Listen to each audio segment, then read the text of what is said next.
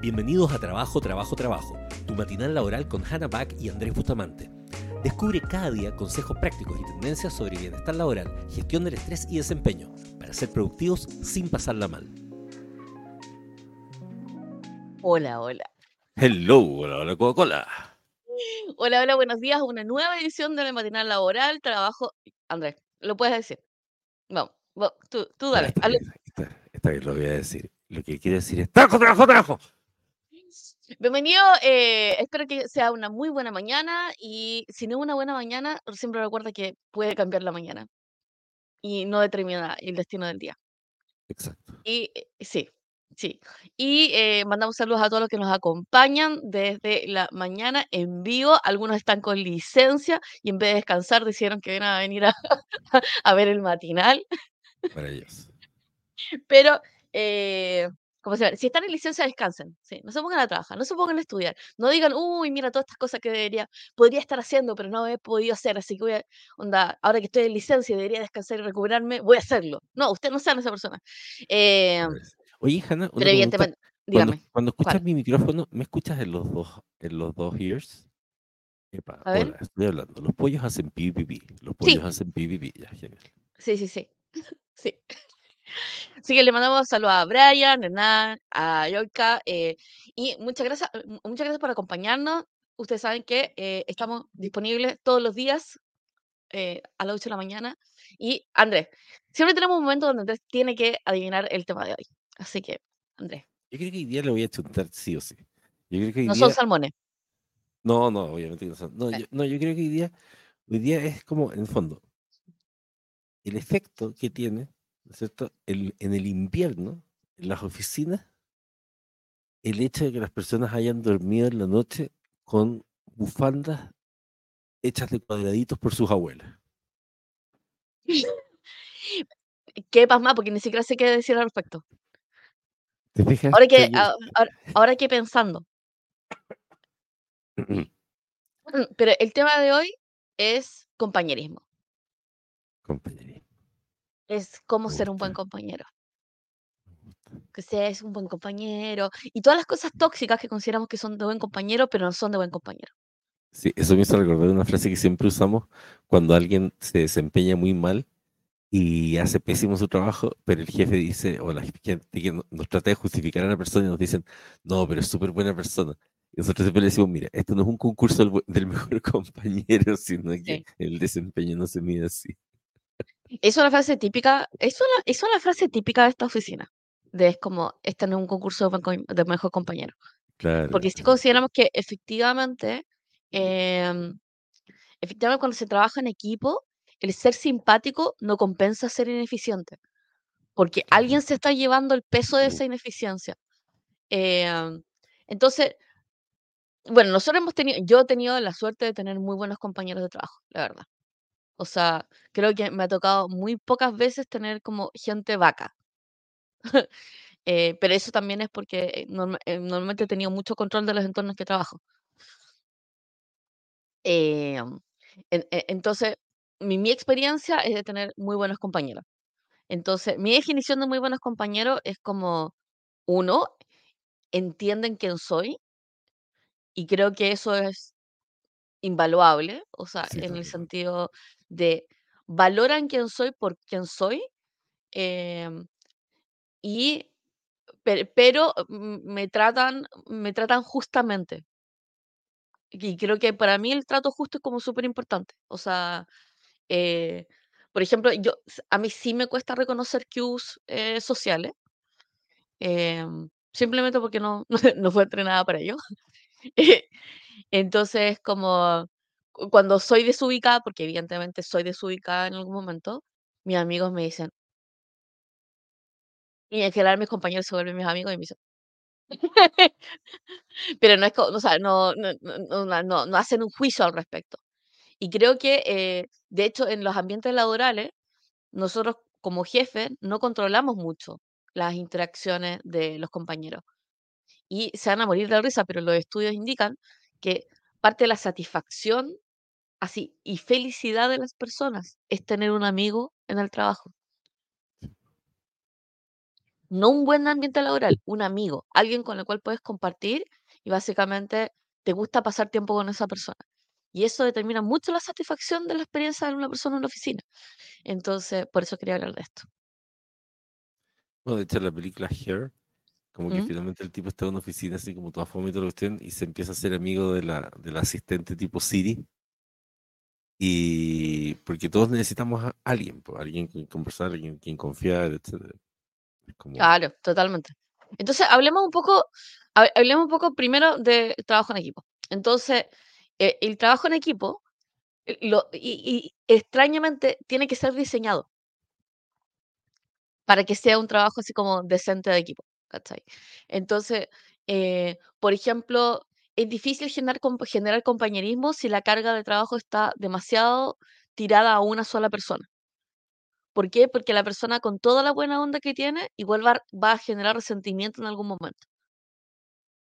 Y, eh, y, es, y- y- y es bastante frustrante eh, ver que cuando entra una persona nueva, y esto es como muy típico, entra una persona nueva y quiere ser como compañero de todo el mundo, quiere ser un buen compañero, claro, y el ambiente no da, hay cero química, ¿cachai? Y hay cero química porque hay resentimiento, o sea, hay, hay como temas no tratados, ¿cachai? Y también es súper difícil hacer química cuando tienes eh, un equipo que, un equipo que tiene eh, malas prácticas de comunicación, ¿cachai? Entonces, claro. como muy... Y, Esto que dice Loica es interesante, porque dice, me ha estresado la regla social de que debes tener amigos en los grupos de estudio y trabajo. A veces no encuentras a alguien. Claro, aquí hay que obviamente separar el concepto de amigo, de compañero, tal vez. ah, Eh, y claro, efectivamente no se trata de que siempre vas a tener que hacer amigos, eh, amigos así como del alma. Eh, sin embargo, es importante generar buenas relaciones igual, porque vas a claro, tener que estar con esas personas y esas personas de alguna forma van a interactuar contigo y van a, van a apoyar o no apoyar tu trabajo. O sea, de hecho, el, el- el concepto es como, bueno, e- en las organizaciones, sobre todo que tienen ciertos diseños burocráticos, em, claro, hay una persona que te puede dar o no el papel o una persona que, por lo tanto, la generación de estas buenas relaciones permite que las cuestiones funcionen. Em, claro, entonces, sí, sí, sí. Sí, po, porque, o sea, el flujo, o sea, a mí me pasó una vez que estaba en una organización mucho más tradicional de las que normalmente está. O sea, no era una startup. eh, Y tenían esta costumbre de almorzar juntos. Y en el proceso de almorzar juntos hablan de puros temas que yo encontraba que eran demasiado aburridos. Así como, onda, máteme. Em, y, pero, pero hice un esfuerzo súper específico de entender, uno, de que se sentía, o sea, eran, es- este, este no era un grupo, eh, no era un grupo, no era como varios grupos de almuerzo, era un grupo de almuerzo. Y todos nos quedábamos en la oficina a comer juntos, em, porque el casino estaba lejísimo y todo. Entonces, la verdad es que lo miré y dije, ya, puedo tomar una decisión. eh, puedo ser una persona cómoda o puedo intentar ser parte de este grupo eh, para poder entenderlos y en realidad, eh, y en realidad porque creo que el efecto de no participar creo que va a ser peor, en el sentido de que voy a hacer sentir mal a la gente porque sí, porque se van a cuestionar por qué no estoy participando. Entonces yo tomé la decisión activa de participar del club de almuerzo. Eh, y la verdad es que descubrí que me caían mucho mejor, eh, que normalmente como la percepción que tenía de ellos de, de primera impresión, en realidad era como, o sea, irrelevante, eran personas su- bastante agradables, eh, considerablemente eh, menos tradicionales y tenían mucho más aspectos, eh, aspectos y, perspectivas distintas que lo que yo hubiese pensado. Entonces, en general, eh, cuando una persona entra a un equipo y dice, yo vengo solamente a trabajar y no a hacer amigos, sí, sí lo encuentro un, poco complejo porque la verdad es que casi todos los trabajos tienen un, una arista de confianza, que no es menor. Eh, y esa lista de confianza se construye a través de contacto. Eh, y ese contacto algunas veces ocurre eh, en instancias no formales. Por ejemplo, en la conversación del pasillo, eh, por ejemplo, en, en el almuerzo, por ejemplo, en las típicas cenas de fin de año. Y yo sé que hay un montón de gente que le carga. Y acá hay una, y acá repetimos la frase que decimos siempre, que es como, eh, no es lo mismo estar bien que tener la razón. Entonces puede ser que en realidad es como digo, no, o sea, que tenga la razón y no necesites hacer amigos en la oficina, pero sí necesitas socializar en la oficina. Claro. Y es parte de ser buen compañero. también tiene que ver con, con cumplir ciertas eh, eh, normas sociales. Alguien comentó ahí que parece que se escucha más bajo, no sé si se está escuchando bien o no. Eh, pero ayer fíjate que justo me apareció un video de mi, de mi lama favorito, desagradable. Entonces decía, mira, tú tienes dos extremos. Una posibilidad es ser esa persona que dice, hago lo que quiero, porque yo soy como soy, hago lo que quiero, Claro, digo lo que digo y soy una persona libre. Ah, y entonces él decía, entonces eso sería como ser un punk, dicen ustedes. Y, y está el otro extremo, ¿no es cierto?, de ser un people pleaser. Y es como yo hago lo que el resto quiere, ¿cachai? Y soy totalmente como el resto. Y hay que encontrar un punto intermedio. Y, y lo encontré sabio porque él decía lo siguiente, decía, mira, ser quien quieres ser o sentirte libre porque tú eres, tienes tu propia identidad y está bien tener tu propia identidad, no significa necesariamente pasar a llevar al resto y no entender que hay ciertas convenciones sociales que hay que cumplir. Eh, y en el fondo, tú no dejas de ser libre si mantienes tus principios, si mantienes lo que tú crees, pero entiendes a la vez que en el mundo en el que te mueves sí hay que cumplir algunas cosas en el claro, contexto en el que estás, no importa cuán tontas te parezcan. Justamente eres menos libre si eh, claro, necesitas contravenir esas normas, porque sí, ah, eh, parte de tu libertad es, es justamente aceptar esas normas, manteniendo ser quien sea. Y lo encontré bastante sabio, porque es, es muy típico de las personas que son eh, yo soy así. con el resto. Yo soy así. ¿Y qué pasa? Porque al final Sí el, soy. el ser, el ser buen compañero tiene que ver con mantener también un clima de respeto y de comunicación. Sí, Y cuando, y cuando eres desagradable, cuando eres como la persona que hace, eh, eh, hace el comentario pesado, que no hemos hablado en otras veces, vas generando este ambiente tóxico y generas como una energía en torno a ti. Y eso es ser mal compañero al final del día, porque, porque haces que otros se sientan mal, que no están en la misma conversación que tú tuviste, que están tomándose el café y escuchan cómo, no sé, tratas a tal persona y bla, bla, bla, y se va generando esto. Pero sobre todo entonces es terrible cuando el, el justificación es que yo soy así. Está bien, todos pueden ser de una forma, pero, pero vivimos en, en, en, en sociedad. no, o sea, es como, onda, "Ah, es que yo soy así, y es como, como como que yo soy así. Es como uno toma la decisión de quién es todos los días. Exacto. O sea, por lo menos por, de cómo lo expresa, ¿cachai? Eso sí tú lo tomas la decisión. Eh, y, y también encuentro interesante lo que dice la Yoika de eh, o mi lista de gente con la que puedo interactuar ya está llena, entonces no puedo con otros amigos. Ya. Entonces, hablemos de la batería social, porque todos tenemos una batería social. que tiene que ver con el, el número de interacciones que puedo sostener, eh, que son relevantes, profundas y todo. Entonces, especialmente si uno es neurodivergente, efectivamente la cantidad de relaciones sociales que puede mantener de, de calidad, ¿cachai? Eh, son limitadas. Eh, son limitadas o la verdad es que son, son selectivas. Entonces, si eh, el- la verdad es que yo, yo tiendo a ser súper explícita con respecto a mi salud mental. Y para poder ser súper explícita con mi salud mental es, yo, eh, yo normalmente,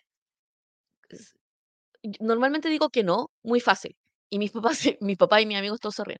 Eh, es como, yo digo, no hago nada que no quiero hacer. Eh, ¿por qué? Porque si no hago nada que, o sea, si hago cosas que no quiero hacer eh, y digo que sí cuando quiero decir que no, la verdad es que nunca voy a saber si mis sí son sí. Entonces tengo esta política que te dice muy cítica conmigo misma, no con la otra. Eh, y en esa lógica uno puede decir, ¿sabes qué? En realidad, esta interac- es- es- ¿qué tipo de interacción quiero tener con mis, con mis compañeros? Y la verdad es que puede ser cordial. eh, y la manera de ser cordial y no, se, y no interactuar más allá eh, es simplemente poner límites. Y al principio a la gente no les va a gustar los límites, especialmente con la gente narcisista y especialmente con la gente eh, bully, no les va a gustar los límites. Pero los límites son súper saludables si es que uno los expresa de forma saludable. Entonces, como, no, en realidad es como, eh, puede ser se puede poner un límite siendo monosilábico. Es como, oye, ¿tienes hijos? Sí. ¿Y cuántos hijos tienes? Dos. Claro. ¿Y son? Bien. ¿Y qué tal fue el fin de semana? Bien. Y se acabó. Y como no hay más interacción, punto. Eh, y la verdad es que con eso uno fue cordial, uno tuvo interacción y listo. Y hay un montón de gente que la verdad pasa la vida laboral tratando de como encontrar información con la cual sacarte información. Y, y evidentemente esos son malos compañeros. ¿Por qué? Porque están siendo manipulativos en un entorno donde la jerarquía pesa mucho y donde las relaciones pesan mucho. Entonces hay que tener cuidado con esos compañeros que en realidad sacan, sacan demasiada información. Y uno siempre puede ser cordial, pero, pero monosilábico. Esa es como mi, mi recomendación para eso. Y mira, qué interesante. Me pasó con un colega que levantó un proceso y ofendió a todos en el camino y tuve que hacer todo el camino de nuevo pidiendo, para, pidiendo disculpas para trabar de nuevo. Eh, hay un tema con eh, el estilo. Entonces, esta es una conversación que tuve con, con, una, con una amiga especialmente. Pues dice, no, es que yo no hago eso. Y decía, ¿a qué te refieres con yo no hago eso? No, lo que pasa es que eso no es parte de mi personalidad y soy una persona muy, muy sincera. Y yo, em, ya, eso que tú no haces, ¿te ha traído problemas? Sí, bueno, en todos mis trabajos que usted me lo reclama y bla, bla. Entonces, ya, eso suena como una discapacidad. Claro. ¿Cachai? O sea, e, e, ese, ese rasgo de personalidad que tú dices que es como parte de ese y yo no hago eso, ¿cachai? Es parte de una discapacidad, porque realmente uno, hacerlo no te genera ningún daño eh, y suena como un capricho. Y suena como un capricho que, tiene, eh, que, que te está dañando laboralmente. Entonces mi recomendación era como, ¿sabes qué? Eh, vamos a crearte una persona laboral. Y dice, ¿qué es una persona laboral? una persona laboral es la personalidad que tú tienes en el trabajo. Es como, yo no soy la misma Hanna en el trabajo que en, en, mi casa o con mi pareja, evidentemente, sería súper raro. Yo en el trabajo tengo una personalidad y tengo ciertos traits de personalidad eh, donde yo hago ciertas cosas sabiendo cuál es el efecto que voy a tener. Entonces, eh, esta persona decidió la violencia, básicamente. Onda, decidió que en el momento que iba a levantar un, proceso, en vez de simplemente levantarlo, iba a ofender a todo el mundo. ¿Y cómo sabe? O sea, y la persona sabía que estaba ofendiendo a la persona, evidentemente. ¿Por qué? Y le voy a decir por qué uno sabe que está ofendiendo a la persona. Porque a menos de que, o sea, a menos de que tengas algún tipo de, no sé, de límite de trastorno de personalidad, o, algún, o sea, algo que impide que tu cerebro vaya, pueda proyectar socialmente razonablemente. Eh, normalmente nosotros vamos nosotros antes de hacer algo, ya vemos la proyección en nuestra mente de qué es lo que va a suceder. Entonces esta persona estaba buscando eh, la reacción, alguna reacción, y esa reacción fue de ofensa. Entonces, y hay gente que le gusta hacer esa provocación. Lo que pasa es que, por ejemplo, yo yo tengo un tema con la gente que parte su frase diciendo, no quiero ser provocador. Claro. Te está diciendo todo. Claro. Y por ejemplo, Andrea alguna vez se lo ocupa. Es como, no es por ser provocador. Y es como, ¿cómo que no es por ser? En el momento que me dice que no es por ser, es definitivamente ser. Sí, claro, pero efectivamente Hannah tiene razón. Cuando uso la frase, lo hago para asegurarme por si acaso de ser provocador, ¿cachai? De ser provocador, porque por ejemplo pienso en algún provocador y dijo, ¿y qué pasa si alguien no se da cuenta que lo hago adrede para provocar? Voy a decir eso para setear en la mente de la otra persona que esto va a ser provocador. Pero la gente, pero la gente que parte con esa frase sabe exactamente lo que está haciendo. Exacto, obvio. Es como, no es por ser negativo, tate, algo negativo. Claro, Y, creo no quiero ser desagradable, pero eh, eh, ¿cachai? Eso es ser mal compañero. Yo creo que hace, una semana puse el LinkedIn así como todas las frases que me parece es como, oye, no es por ser, no es por ser molesto, o es como, no es por ser criticón, eh, no es por ser negativo. Y todas las veces que tú dices, está, inmediatamente estás seteando la mesa para hacer esa cosa. ¿cachai? E inmediatamente lo que estás generando es como aumentando el cortisol de la oficina. ¿cachai? y, creo que definitivamente entra como la categoría de mal compañero. Y se genera mala onda. Fíjate que ayer, ayer me pasó, estaba en, en una, en una comunidad de. ¿Mm? En ese, no sé por qué escribo en, esa, en, en, esos grupos de WhatsApp, si quieres. Pero en fin, eh, de, de, de, un gremio de, en fin, de realidad virtual, Y entonces eh, comento que iba a ser un evento hoy día que, sé yo, que ¿Mm? tenía que, que, que, iba a haber eh, con música, con realidad virtual y todo en el fondo para gente que tuviera los lentes. Y dentro del comento que va a estar eh, Carlos, que es un sanador. Entonces, eh, el primer comentario que alguien tira del, grupo, porque esto finalmente el, coso de, grupos y de compañeros funciona justamente por los grupos, dice, está interesante, hasta el segundo párrafo, cuando hablaba de I más D, pero luego menciona un sanador y ahí fue como, ¿qué? Entonces, el, el comentario era totalmente innecesario, ah, quería tratar de generar de, de, y era como, obviamente que yo fui súper amable y dije, mira, la verdad es que si quieres, entra el link y mira a la gente que está ahí, mira las credenciales, que sé todo, y en fin, pues después puedes hacer un comentario informado. Se sintió, sintió relativamente mal, trató de defender un poco la situación, pero Pero el punto es que pasa mucho en los grupos, sobre todo en, grupos, eh, pasa sobre todo en grupos de hombres, ¿ah? eh, y generalmente letrados o de las áreas tecnológicas, por decir, ¿ah? eh, que cualquiera que comenta cualquier cosa, el resto siente, o alguna gente siente que tiene que decir algo crítico, como, como, como público, ¿ah? porque en el fondo se valida frente a los otros con las críticas públicas. y eso tiene poco sentido, porque, porque en el fondo lo que hacen es generar una, sensación de que el resto, de que la gente no quiere. Obviamente que a mí, por ejemplo, ahora es como que eh, mi primera frase fue como, yo no sé para qué le hablo a estos grupos. Y es como, pero no tiene sentido tener grupos en los cuales la gente no quiere hablar.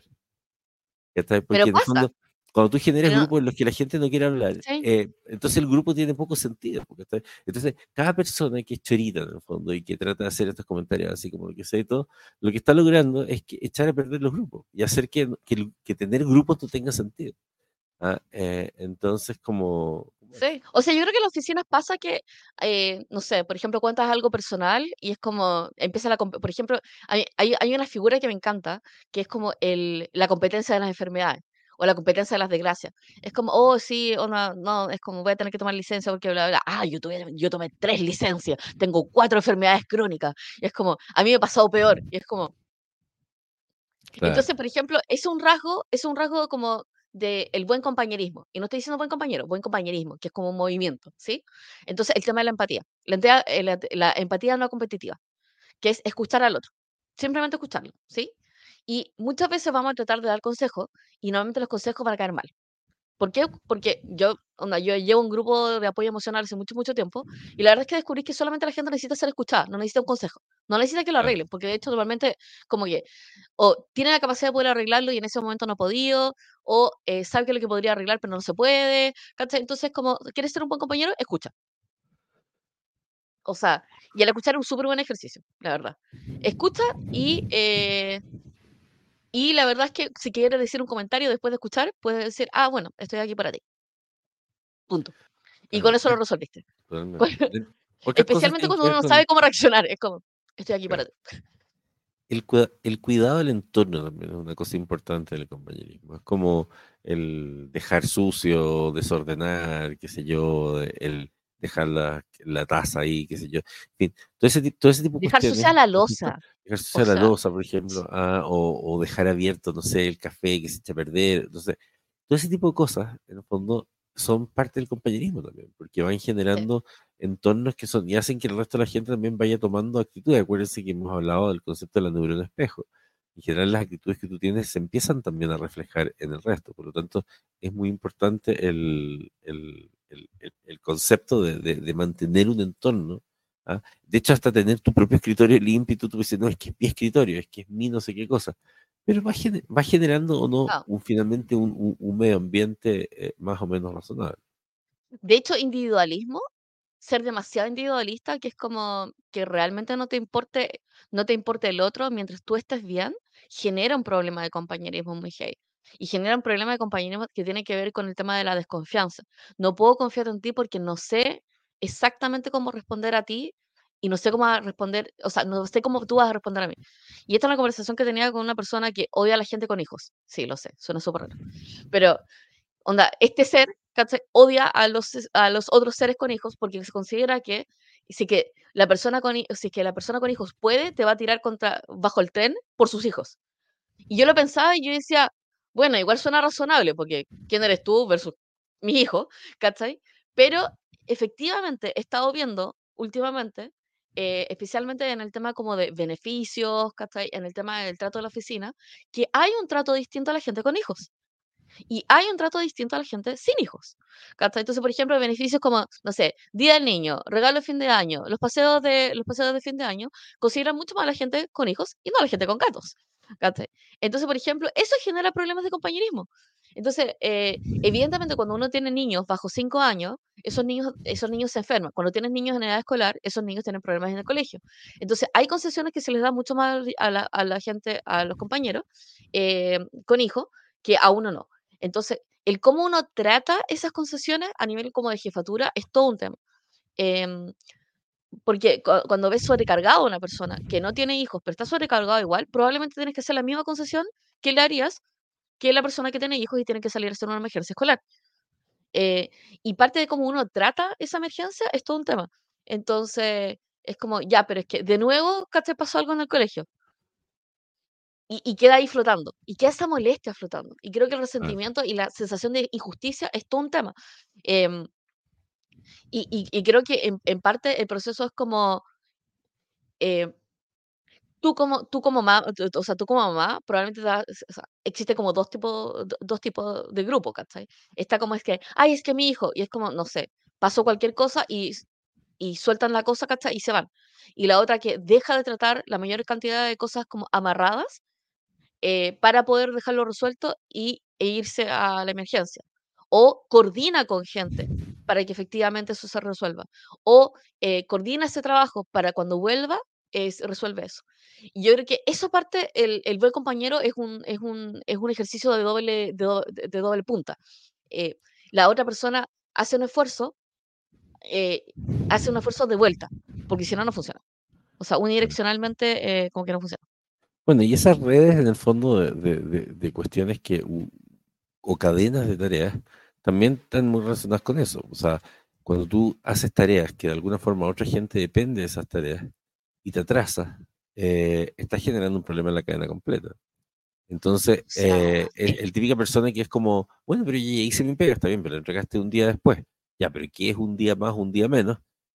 Ya, pero resulta que la otra persona tenía programado todo en torno a eso, en fin, y es como, oye, no sé, quisquilloso, y es como, y también entender ese concepto también, si, si llegas a un acuerdo con alguien, yo creo que dentro de las cosas como interesantes que hizo Fernando Flores, en, eh, su estilo no era perfecto, pero, pero su diseño era interesante, era este concepto de meter en las oficinas el concepto de los compromisos, de que tú definías un compromiso y tenía que ser, y él decía, el compromiso tiene que ser con día, fecha y hora, y cuando el compromiso no se puede cumplir, tienes que conversar avisar, hacer una reprogramación conversar. y reprogramar el, el compromiso.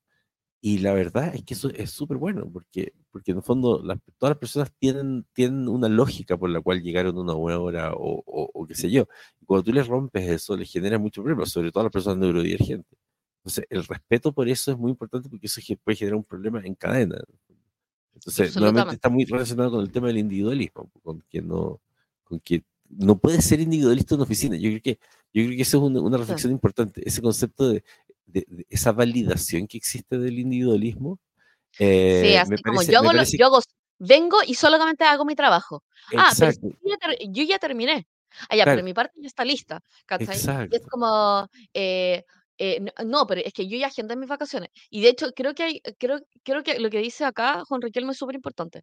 Cu- Cuando trabajaba en soporte y comenzaba los turnos de fin de año, siempre tiempo crítico, organizábamos todo para que en Navidad los que tenían hijos pudiesen estar en su familia. Esto como un acuerdo de equipo y todo nos parecía razonable. Pero nótese cómo se estructuró. Organizábamos todo, organizábamos como grupo. O sea, es un acuerdo de grupo, funciona como tribu, para que en Navidad los que tenían hijos pudiesen estar en su con, con su familia.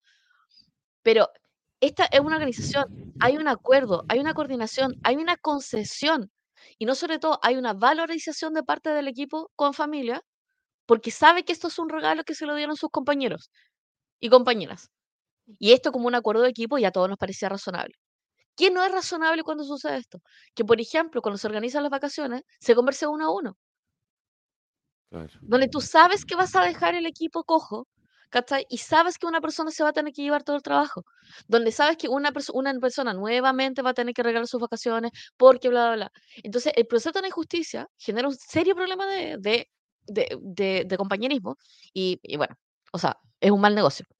No, y, y en el fondo, nuevamente, recordarles que biológicamente los seres humanos no nacimos individuales. O sea, el concepto de Mm, individualismo es un concepto que va en contra de la biología. Es, como, no, claro. no funciona así, no funciona el organismo así Los niños solos mueren aunque tengan comida, si no tienen contacto Exacto, humano. exacto. Por lo tanto, cualquier charito que les diga, la- la- que les salga con la cuestión del, de- del individualismo y la importancia del individualismo, yo hago lo que quiero y yo soy lo. eh, eh, ti- tiene, tiene issues Sí. como con su constitución biológica. sí. Y de hecho es como, y, y, y, y el, y, creo que tiene que ver con el concepto de si no te importa ser buen compañero. Entonces, ahora también está la parte del otro lado, ¿cachai? Que es como ser demasiado buen compañero. Es que yo quiero ser demasiado buen compañero. Quiero que, quiero que la gente de mi trabajo sean mis amigos. Y eso tampoco es. Sí, ¿Por claro. qué? que ahí Porque hay ya- límites. Hay, o sea, uno, no toda la información personal debería estar disponible en el mundo laboral. Y yo creo que es un tema. A menos de que estés en una oficina donde explícitamente, como política corporativa, exista eso. Entonces, nosotros, nosotros sí tenemos una oficina, por ejemplo, eh, inclusiva neurodivergente e inclusiva de salud mental.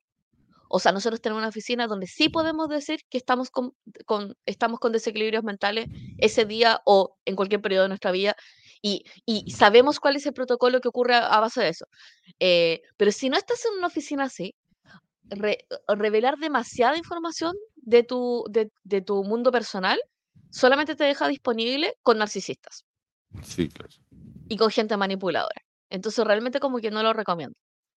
Eh, por otro lado, es como eh, ser un buen compañero no significa apañar a todo el mundo todo el tiempo. ¿Por qué? Porque en algún momento lo vas a resentir. Sí. Va a ser como, siempre me estás pidiendo que te arregle esto. Onda, siempre te estoy cubriendo, ¿cachai? Siempre te estoy, no sé, prestando plata. Siempre te estoy, estoy poniendo la cara, ¿cachai? Cuando te equivocas. Lo que estás haciendo ahí es un flaco favor para esa persona. Ser, o sea, ser un buen compañero arreglando los cagazos a otro o haciendo el trabajo que debería estar haciendo esa otra persona, lo único que hace es que esa persona se vuelva incompetente en el tiempo. Sí, claro. Y después te va a culpar cuando algo salga algo mal, porque tú hiciste algo y te equivocaste y te va a culpar por hacerlo tú mal, siendo que esa persona Claro. desde un inicio tendría que haber hecho eso. Entonces, súper importante eh, para ser buen compañero a lo, lar- a lo largo del tiempo, tener límites. El límite de eso no está, em, te ayudo, pero esto no está en el rol de mi, es- este no está en mi perfil de cargo. O sea, esto no es algo que debería estar haciendo yo. Eh, te enseño para que la próxima vez lo hagas tú. Claro, porque ahí tenéis Eh, la otra cara del- del mal compañero, que es el aprovechador. Claro, y Que es existe, que, o sea, está que es el lleno. que, que es el que encuentra a esos compañeros que son como buena gente, como quien dice, que les Sí, cuesta decir que no y todo, y se aprovechan de eso. Y, sí, y- y son súper manipuladores y en el fondo es como que se hacen los que, ah, y sí, reclaman que no pueden hacer tal cosa al lado del otro porque el otro sabe que le va a decir que, sí. oye, yo te ayudo y todo el asunto. Y eso es Límites. igualmente tóxico al final. Sí. como- Por ejemplo, dice, no, es que tú lo haces tanto mejor que yo. claro. Entonces le dices, claro, déjame ayudarte, déjame enseñarte cómo. Y el déjame enseñarte cómo, no, o sea, es literalmente déjame enseñarte cómo. Tú lo haces y yo te veo. ¿Cachai? Y cuando tú le digas, tú, tú lo haces y yo te veo, inmediatamente se van a alejar. Y van a ir a buscar a la siguiente persona a la cual pueden parasitar. ¿Cachai? Eh, pero, pero es importante, o sea, ser, ser una compañía tampoco es ser el paño de lágrimas en todo. Sí. Es como la persona reclama, reclama, reclama, reclama, reclama, reclama, reclama, reclama, reclama, reclama, reclama, lo tienes que llevar a la acción. Es como lo escuchas una vez y dices, ya, perfecto, toma una decisión, haz algo al respecto. ¿Por qué? Porque si no, después vas a terminar con una persona que es un vampiro espiritual, como le lo dijo una- un buen amigo en algún momento. Sí, Y vampiro gusta el, espiritual tiene. El, es como un paño de lágrimas y vampiro espiritual, ¿cachai? Entonces, el paño de lágrimas está ahí para que la gente venga a llorar y bla, bla, bla, y normalmente no tiene ninguna persona a la cual a tener esa misma interacción. Y el vampiro espiritual básicamente usufructa de tu energía y le gusta, uno, cansarte, eh, dos, aprovechar tu motivación, ¿cachai? Para poder quitártela y así. No, pero Vampiro me gusta, espiritual. me gusta cuando dijiste parasitar, porque, porque es el tipo de insulto que se puede decir ¿cachai? y que, y que es correcto. Entonces me gusta, como a veces eh, trato de ser amable, pero entonces puedo decir, los parásitos son parásitos. Son horrible, pero, pero es verdad porque existen, Sí. Porque, porque si hacen eso, parasitan. Así que eléjense los parásitos. claro. Mira qué interesante esta interacción. Me pasó una Sí, vez, dice Yoika, que por, por, un- por nunca pedir permiso para gestionar cosas con mi hijo, como mujer, ya que mi compañero estaba tiempo completo en labores de cuidado doméstico, me usaba una jefa de ejemplo para retar a otras compañeras que sí pedían permiso por su hijo, y dije en una reunión que yo lograba no pedir esos permisos porque mi compañero se hacía cargo, porque mis compañeras ya, tenían mal, ya me tenían mala. O sea, el tema de los permisos, el tema de las concesiones, se tiene que conversar en equipo. Y creo que, eh, o sea, es una decisión de tribu, básicamente. ¿Por qué? Porque si no, la tribu decide es como, esta persona tiene un trato preferencial, cagamos. Y en el momento que una persona tiene favoritismo, y hay que pensar que los ambientes laborales muchas veces están gestionados por la gestión y la actitud que tenga el jefe con respecto a las concesiones y los permisos. Eh, y hay todo un tema. Por ejemplo, es difícil ser, o sea, si tú eres un mal compañero y la jefatura no lo recrimina, o sea, no hay, no hay, o s- no hay como, no hay una, no hay consecuencias de ser mal compañero. Lo que va a suceder por economía del comportamiento es que todos van a tender al mal comportamiento. a ser malos compañeros. A que te dé lo mismo, a entregar en cualquier momento, ¿cachai? A entregar, por ejemplo, ser mal compañero, ¿qué es? Entregar una cosa que sabes que está mal hecha y que otra persona lo va a tener que corregir. Sí, no, eso es miserable. Eso no es técnico, es ser mal compañero. Porque sé que la consecuencia es que otra persona se va a tener que sacrificar por mí y me da lo mismo. Mal compañero. Sí, y hay gente que lo sabe, ¿ah? porque yo me acuerdo, yo sí. me usar una técnica que, que utilizaba un, un, presidente que, se olvidó el nombre, pero que siempre tenía frases sabias en Estados Unidos. Entonces, cuando yo, yo, yo, yo puedo reconocer la cara de alguien cuando me entrego un trabajo que sabe que no está hecho con el esfuerzo que corresponde. Entonces lo veo en su cara y su peinado. Claro. Entonces, yo le decía, mira, no voy a revisar este trabajo porque quiero que me lo traigas cuando sientas que es el mejor trabajo que me podrías haber traído. O si quieres lo veo ahora. Y casi todas las veces se iban con el trabajo que me lo traían al día siguiente. Entonces me iban a hacer trabajar de más. Y iba a tener que, era obvio que le iba a mandar la opción de corregir, pero, pero, pero no. Es preferible decir, sabes que no pude terminarlo. ¿Quieres ver una versión preliminar? Que es la que alcancé a hacer hasta ahora, pero que no está o esperas a mañana. Pa. Genial. Cumpliste con dos cosas. Me estás cumpliendo con el plazo, tal vez no perfectamente, pero al menos me estás diciendo algo y me estás dando la opción de que espere un día más. Pero no me hiciste leerme la cuestión de no sé cuántas páginas y sabes que está mal y que te voy a mandar corrección. esto me encanta, espérate. Nos encargó con un encargado del proyecto que el día en que implementamos el piloto no fue porque la hija bailaba en el colegio. La oficina entera estaba furiosa porque salió todo pésimo. Ya le voy a explicar dos fenómenos que ocurren acá. El primero es que es que mis hijos. Y hay un montón de gente, un montón de compañeros de trabajo que dicen, es que mis hijos, y lo usan para ser pésimas, pésimos profesionales. no tiene nada que ver con los hijos. Ahora, ¿por qué te voy a explicar por qué no tiene nada que ver con los hijos? ¿Me vas a decir simplemente porque este ser humano no fue al piloto, el piloto salió mal? O sea, ¿qué clase de magia vudú ¿cachai? hace esa persona? Esa persona es tan esencial que si no está presencialmente, el piloto sale mal. Ese piloto estaba mal, estaba mal desde que nació, ¿cachai? Estaba mal hecho. Estaba mal parido. Porque si, porque una persona no estaba, la cuestión no funcionó, era porque estaba mal hecho, estaba mal planificado. Esa persona, si hubiese estado, hubiese estado arreglando la marcha para que saliera bien. Ahora, por otro lado, te puedo asegurar que esa persona es como, porque la hija bailaba en el colegio, tiene, en las prioridades, dijo, este piloto debería salir bien. Así que lo que tiene probablemente es un sesgo de positividad, ¿cachai? Que es como, no va a salir bien porque yo lo hice, porque ya lo cubrí. Y lo que debería haber pasado en esa oficina es que en realidad todos en la oficina deberían haber verificado antes las condiciones del piloto con esa persona. Y esa persona debería haber avisado para que alguien se hubiese cargo, hecho cargo para que él pudiera ir a, eh, a que y la hija bailar en el, en, el, en el, colegio. Ahora, pasa muchas veces que eh, hay que tener cuidado de uno mismo, de tener súper claro cuándo está usando de excusa algo y cuáles son las consecuencias de usar esa excusa. ¿Cachai? Porque uno puede ser, o sea, yo conozco mucha gente que realmente es muy mala profesional y que se escuda en los hijos y los hijos no tienen la culpa. Es que mis hijos, ¿cachai? O, por ejemplo, nosotros hemos tenido, yo soy una persona que en general asume que todos tenemos condiciones muy, muy distintas de vida. Eh, porque las tenemos.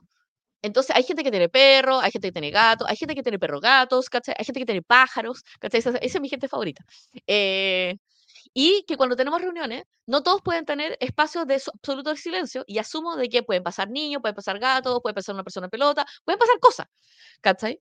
Pero lo que, lo, que encuentro muy extraño es que es como, eh, tengamos una reunión y eh, la persona no se tome el tiempo y diga, es que mis hijos, ¿cachai? Y deje que el hijo secuestre la reunión, versus decir, ¿sabes qué? Tengo un tema con mi hijo, eh, voy a pausar la reunión, voy, arreglo y vuelvo. Y, y la diferencia entre tener la reunión secuestrada en atención y no tenerla secuestrada? Porque uno puede decirle a la persona, uno, oye, ¿sabes qué? Estoy teniendo un problema con mi hijo. Eh, ¿Podemos reagendar? Punto. Yo dejé de perder mi, dejé de perder mi hora en ese momento. O, eh, oye, ¿sabes qué? Te estoy teniendo un problema con mi hijo. Me voy a eh, mutear esto, lo voy a arreglar y ustedes sigan con la reunión. Después veo la grabación. Todas esas hacen una liberación de la cosa.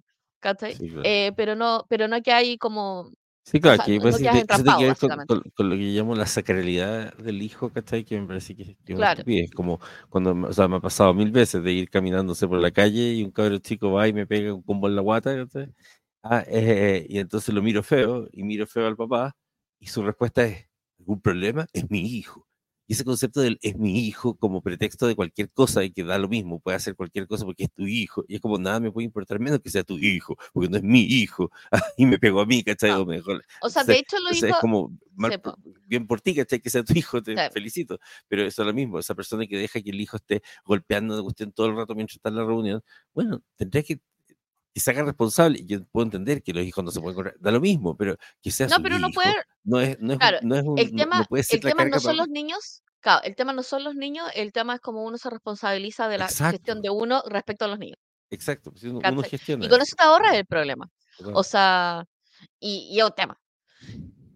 Ahora, ahora, lo que estaba diciendo, esto, hay, hay, un, hay un punto re interesante con respecto como a la gestión como de la energía de la oficina. Entonces, eh, si tú tienes una oficina aterrorizada, eres un mal compañero. Claro. Entonces, hay gente que le encanta generar problemas para resolverlo. Nosotros conocimos una persona así, eh, que es como, es la persona que genera el conflicto para ser la persona que lo arregla. Sí, Es la persona que genera la copucha y el chisme para después hacerse amigos. Es como, no puedo creer. Sí, lo que pasa es que lo escuché, no, que- no quería decirte nada, ¿cachai? Eh, pero te quería decir esto en persona. Y es la persona que genera conflicto. Y yo tengo, o sea, mi política con respecto a eso es que esa persona tiene que irse. sí, claro. O sea, yo tengo, o sea, personalmente, me carga el chisme en la oficina, me carga, me carga. Creo que es de las cosas más tóxicas que hay, porque no hay cómo, eh, eh, no hay cómo No, hacer un chisme positivo, no hay imposible. cómo. Porque están los sesgos metidos, ¿cachai? Está el, el el fenómeno del teléfono, está el mal entendimiento, está el prejuicio construido con respecto a una persona, está la interpretación, eh, versus tener conversaciones directas. Entonces, si usted tiene una oficina con chisme, eh, y, estén, o sea, y está la costumbre de hablar de la otra persona cuando no está, tú como buen compañero lo que tienes que decir, mira, ¿sabes que Yo creo que deberíamos hablar esto cuando la persona esté presente. Punto. ¿Qué es lo que dice eso en la oficina? Corta el flujo del chisme. ¿Cachai? Probablemente el grupo de chisme se va a ir, se va a ir agarrando. eh, uno, uno explica. Es como, mira, considero inadecuado, o sea, creo que las cosas se pueden arreglar de frente. eh, uno tiene que tener la política de arreglar de frente. Es como, ya, onda, ¿te parece si eh, lo, hablamos después de la reunión? Pero se habla de frente. eh, y lo otro es enfrentar el chisme inmediatamente. Que es como cuando escuchas un chisme y dices, oye, ¿sabes qué? Me acaban de decir esto, esta persona, ¿cachai? Em, o sea, me, sí me gustaría resolverlo. Y ahí se, se empieza a acabar el- la política del chisme, porque el chisme, el chisme normalmente es, es un proceso que lleva una o dos personas que ganan información a través del chisme. Entonces, Claro, es, un- y, es un no, más ejercicio de encima, poder. O más sea, encima que está todo este concepto así como del sapo acá en Chile, que es como, o sea, ah, alguien cuenta un chis- chisme y entonces además no puedes contar quién contó el chisme, no, de, desentrañen quién contó el chisme, dejen como chismoso el chismoso, da lo mismo, sí, no importa, ¿cachai? porque el chismoso no es alguien, no es alguien valioso, ¿cachai? o sea, en general, Sí, no porque pasa mucho no tiempo importa, chismochando, no ¿cachai? importa los títulos que tenga, cualquier persona chismosa pierde su valor en Ah, general como, como profesional, así que Mira, acá Brian está me, diciendo, me encanta esto. pero Ah, existen personas que, eh, no, que, que el, el de Brian era como, tengo a alguien en, mi equipo alegando, alegando, ay, alegando, y aunque le dé los espacios de proponer y lo acompaña, no hace nada, y además transmite constantemente lo malo e inútil que es el CEO. Ya, cuando ocurre eso, uno tiene que hacer la retroalimentación, y es, esta persona no está alegando porque quiera mejorar las cosas, porque ya no usó todos los espacios de proponer y acompañamiento, ¿sí? Entonces, esta persona lo que quiere es alegar y envenenar el equipo. Entonces, lo que uno tiene que hacer es súper explícito y ser a- un proceso de retroalimentación directa, que es como lo que tú haces tiene este efecto. Entonces, lo que tú haces es confirmar. ¿Quieres tener este efecto tus compañeros? Y te quedas esperando, silencio. ¿cachai? Es como, no, pero bla, bla, bla". ya. Entonces, si no quieres tener este efecto, estas son las acciones posibles que tienes que hacer. Es, uno, deja de decir esto en público, ¿cachai? O renuncias. Alguna de las dos. Pero hay que ser súper explícito porque es como, estés reclamando, es como, ¿quieres, hacer- ¿quieres cambiarlo? ¿Estás haciendo algo al respecto? ¿Cachai? Una, piensa que puede mejorar. Si no piensas que no pueden mejorar, es como, asúmelo y abandónalo. Eh, y si sabe cuál es el efecto y sigue haciéndolo, es como tenemos que llegar a un acuerdo de o renuncias, ¿cachai? O cambias. O sea, no, como que no, no hay mucho. La gente piensa que uno tiene que estar secuestrado, ¿cachai? Con los efectos de su, con los efectos de su personalidad, y es como no. No tengo por qué, no, no tenemos por qué ser víctimas corporativas de tu personalidad. No funciona así. Mira, me, me- me encanta el. Todos sabíamos que iba a salir mal. Estamos hablando del encargado de proyecto. Pero la idea era que esta persona levantara los, los problemas y se diera cuenta de que los había planificado. Ya, eso es. Ya. Quiero que tengan un. eh, quiero que el, este concepto que se llama set to fail, que en inglés es seteado para fallar. ¿Sí? Entonces, las organizaciones, ¿por qué fallan? Porque es como, es que quiero que esta persona, ¿sí? Sin setear las condiciones, recursos y habilidades para que esta persona lo pueda hacer. Entonces, si todos sabíamos que iba a ser mal, que iba a salir mal, ¿cachai? Pero la idea que esta otra persona lo resolviera mágicamente sin ningún tipo de autoconciencia, autopercepción, pésimos compañeros, po. Sí, No es que yo sabía que iba a salir mal. Yo sabía que iba a salir, o sea, yo sabía que tenía problemas, ¿cachai? Es como, ¿de qué te sirve? De, yo sabía que iba a salir mal, ¿cachai? Pero no tomar cartas en el asunto. No, es que Claro, sa- nosotros sabíamos que esta parte, ¿cachai? Iba a tener problemas. ¿Y por qué no hicieron nada al respecto?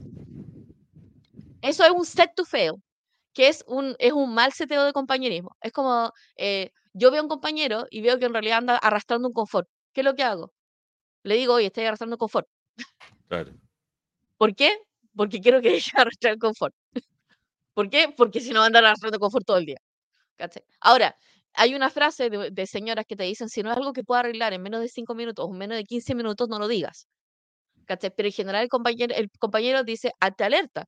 Dice, oye, ¿sabes qué? Como buen compañero te voy a alertar de que hay condiciones que pueden hacer que tu trabajo falle. Claro. Y si sé que hay una mejora, en vez de guardarme la mejora y después decirle, te lo dije, yo hubiese hecho esto, y uno dice, ¿por qué no me lo dijo antes? Se lo dices antes. Eso es ser buen compañero.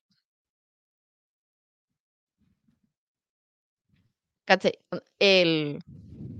Y claro, o sea, existen personas que me cuestionan, pero a los adolescentes de esta casa siempre le hemos hablado de los tiempos en que los adultos responsables trabajan, tienen que ayudar a ser autónomos y solo interrumpir si es muy urgente.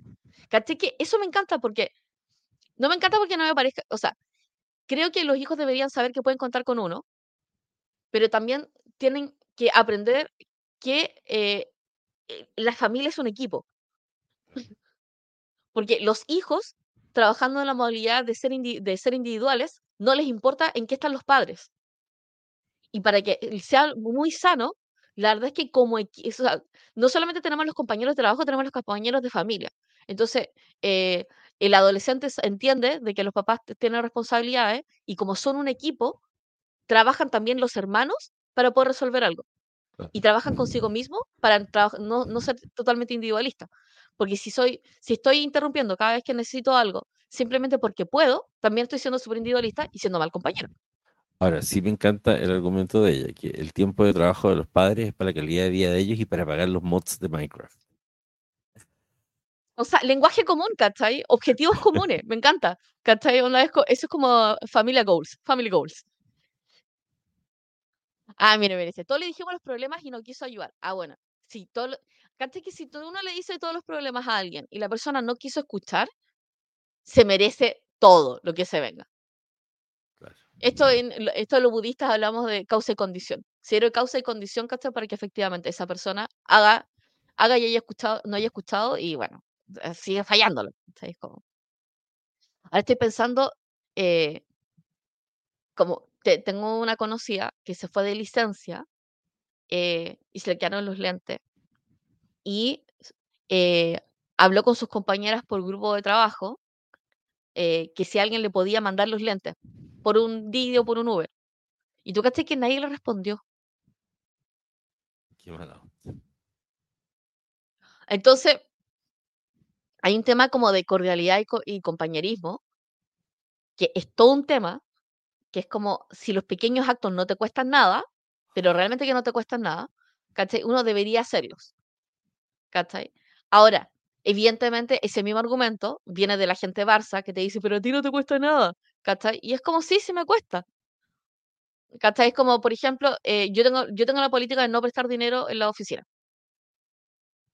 ¿Cachai? O sea, en general recomiendo no hacer pollas en la oficina En general recomiendo que no se presten dinero en la oficina, ¿cachai? Y, o sea, y es porque normalmente eso genera problemas. ¿Por qué? Porque la gente responsable sí cumple, la gente responsable no cumple y deja un problema en la oficina. Así que en general yo, en general yo prohíbo esa, esa, esa interacción en la oficina. ¿Cachai? En oficinas más grandes, evidentemente. Cuando estamos en oficinas más chicas, ¿cachai? Ya es como. Eh, lo otro es como chisme, cero chisme, ¿cachai? No queremos chisme. Eh, y la gestión del chisme. Y el otro problema de compañerismo tiene que ver con diferencias ideológicas. Entonces, por ejemplo, dependiendo del rubro, uno va a estar en rubros donde básicamente lo menos, o sea, lo más chico que te va a salir es como mi general Pinochet, ¿cachai? Y la verdad es que uno se puede llevar súper bien con sus compañeros y tener problemas ideológicos y que los problemas ideológicos sean un tema. Entonces uno tendría que preguntarse como jefe, ¿cachai? Si efectivamente permite temas ideológicos o no. Y, eh, y yo te diría que probablemente no porque van a tener problemas. ¿Cachai? O sea, de, no me importa, o sea, de no me importa y no me interesa, y básicamente que no sea un tema. Porque tú no vas a poder cambiar la opinión, y punto. Ahora, diferente, diferente a temas ideológicos, y este es el tema de mañana, por cierto. Así que lo dejamos súper invitado a la edición de mañana. ¿Cachai? Eh, y acabo de darme cuenta que, Andrés, nos, no hemos hecho nuestra pausa comercial. Bueno. Eso. Eh, sí. es que eh, cuando sí, que, que en el tema ideológico de cómo resolverlo, Que mañana tenemos un episodio especial de inclusión, inclusión y diversidad dentro de la oficina, que son los comentarios discriminatorios. Exacto. Y, y cuando uno tiene que eh, detenerlos en seco. Entonces, los conceptos discriminatorios, por ejemplo, en el trato, en el trato, en temas de equidad de género en la oficina. ¿Cachai?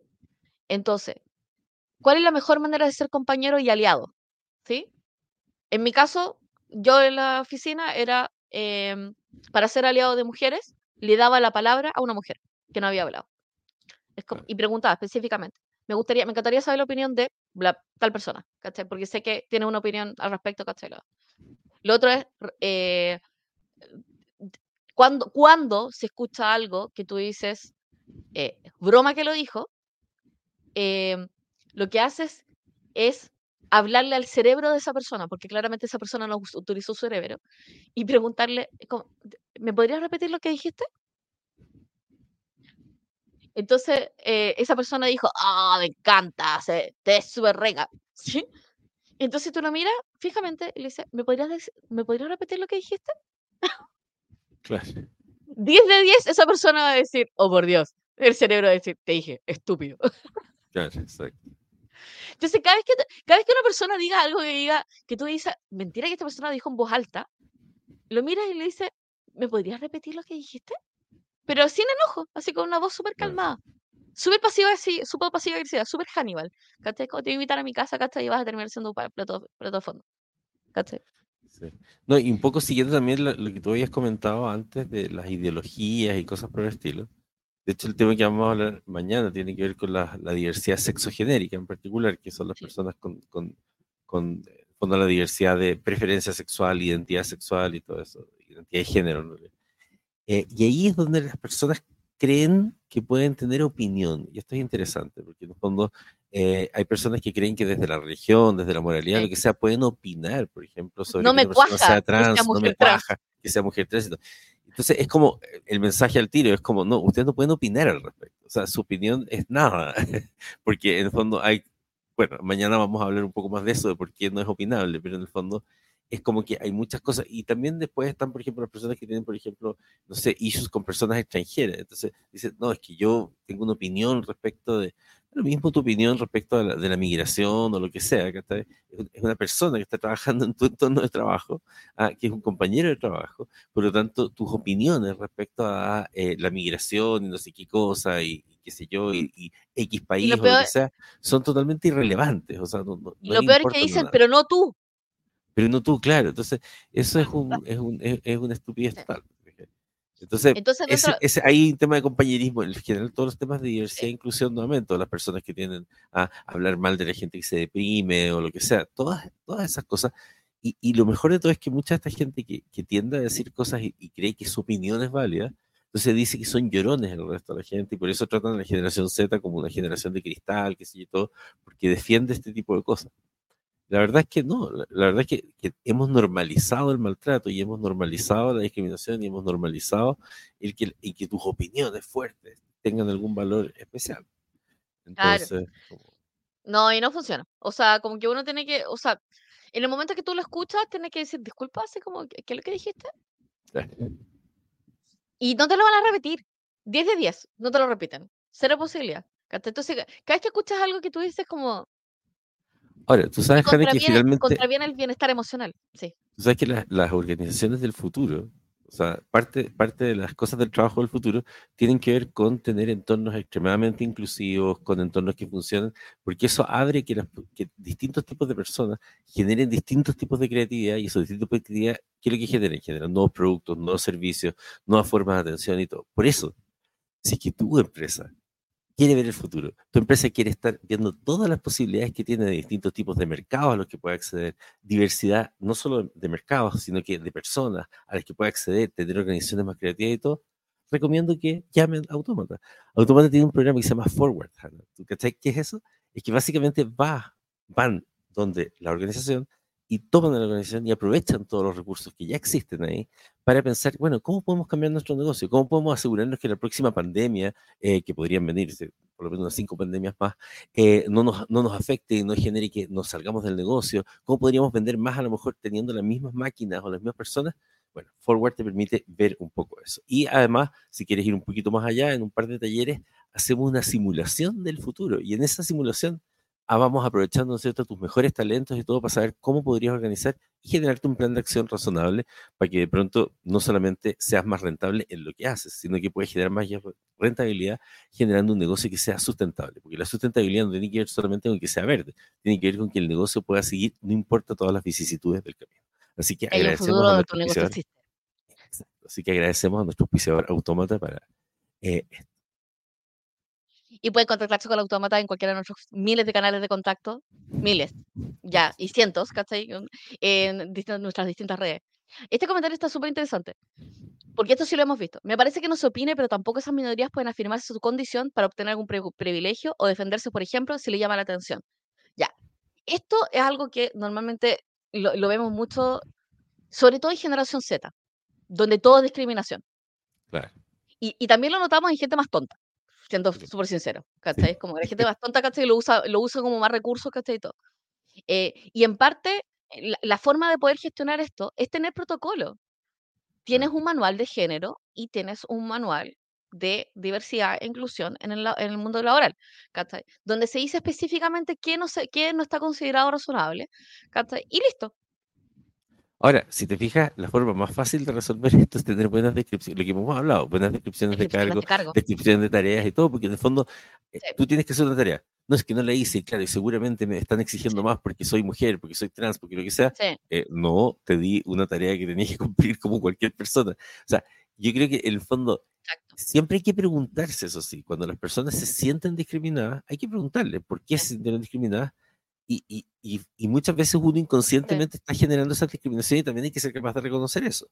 Ah, eh, porque en el fondo no debiera existir la sensación de discriminación si es que no existe discriminación y no debiera ser un problema que las personas quieran conseguir privilegios extras si es que hay una definición clara de tareas y por lo tanto el reto o lo que sea que yo estoy teniendo eh, conflicto está asociado al no cumplimiento de algo que yo le pedí igual a todo el mundo. Ahora, si le pedí algo distinto o hice algo que efectivamente es diferente. Entonces, por eso también hay que ser cuidadoso incluso también con cómo uno percibe. Recuerden que siempre le hemos dicho, nosotros percibimos de forma... Se de confirmación. Exacto. Sí. Así que buenísimo, muchísimas gracias por acompañarnos en esta edición que hablamos sobre los buenos compañeros, los malos compañeros y todas esas cosas que, y todas esas chichas. Y lo invitamos súper especialmente a mañana porque tenemos una invitada muy, muy, muy especial que es Ari Psicóloga. Vamos a hablar de temas de inclusión y diversidad en, el entorno de trabajo y, eh, y eso. Así que los dejamos, o sea, los dejamos invitados para poder escuchar este y otros episodios que quedan absolutamente grabados en formato podcast en todas las plataformas de podcast, literalmente todas, y en nuestro YouTube y eh, LinkedIn Live. Así que muchísimas gracias por acompañarnos. Somos Autómata, los queremos mucho. Adiós, que tengan buen día de trabajo. Adiós, no tomen, no tomen tanto café. No tanto. se me acabó el café. Ah. Ah.